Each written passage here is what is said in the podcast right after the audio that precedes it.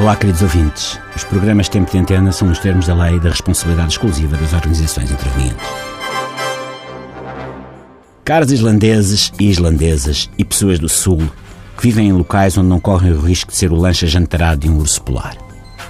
Eu, Sigmundur Gunnlaugsson, Primeiro-Ministro da Islândia, em minha defesa e dadas certas notícias postas a circular pela TSF que alarmaram o meu contabilista, venho pela presente declarar o seguinte. Ponto 1. Sigmundur Gunnlaugsson é o meu nome no cartão de cidadão, mas Idalécio Gunnlaugsson de Oliveira é o nome pelo qual sou conhecido em todas as padarias de Reykjavik. Ponto 2. Não sei o que é Mossack Fonseca. Nunca vi uma Mossack Fonseca. Quando me falaram em Mossack Fonseca, pensei que era o avançado dos Salgueiros que marcou um golo ao Portimonense em 1983. Não sei se Mossack Fonseca é animal, mineral ou vegetal. Para mim, Mossack Fonseca tanto pode ser a prima guineense do Filipe Homem Fonseca, como o nome clínico correto e uma broca de dentista. Ou duas palavras que significam amor de mãe em japonês numa tatuagem do Raul Meireles. Mossack Fonseca é um nome tão estranho como Leonce Victoria, aqui em Reykjavik. Ponto 3. Sou uma pessoa séria, e movida por um forte sentido de serviço público e ética, e na quinta-feira uma velhinha parou a moto num semáforo e chamou-me Vale Azevedo de Reykjavik. Ponto 4. Deixei uma entrevista a meio, não por me ter sentido encurralado por perguntas incómodas, mas porque me lembrei que tinha uma coisa ao lume. Mais exatamente um bacalhau a Zé do Pipo, de Reykjavik. Ponto 5.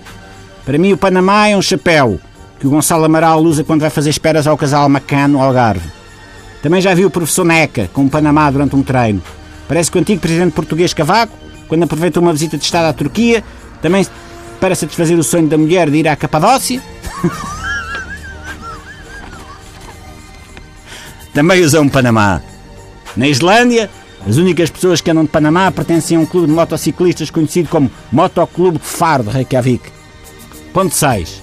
Aconselho de um arguído no processo do BES, não vou identificar, mas cujo apelido rima com guisado, tenho pareceres três eminentes professores de Direito de Coimbra a atestar que sou a pessoa mais idónea de Reykjavik. Ponto 7.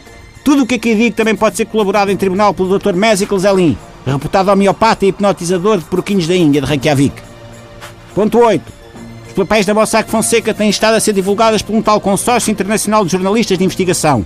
Só pelo nome, vê-se logo que é uma coisa saída da cabeça do Rui Santos para denegrir Reykjavik. Ponto 9. A minha mulher não possuía nenhuma empresa offshore com milhões de dólares investidos nos bancos islandeses que faliram em 2008. Estou a confundir isto com um toldo que alugámos na Comporta, uma praia conhecida como a Fonte da Telha de Reykjavik. Ponto 10. Tragam o vosso dinheiro para os bancos de Reykjavik. No ponto 7, onde foi dito colaborado, deve-se dizer e compreender corroborado. Obrigado.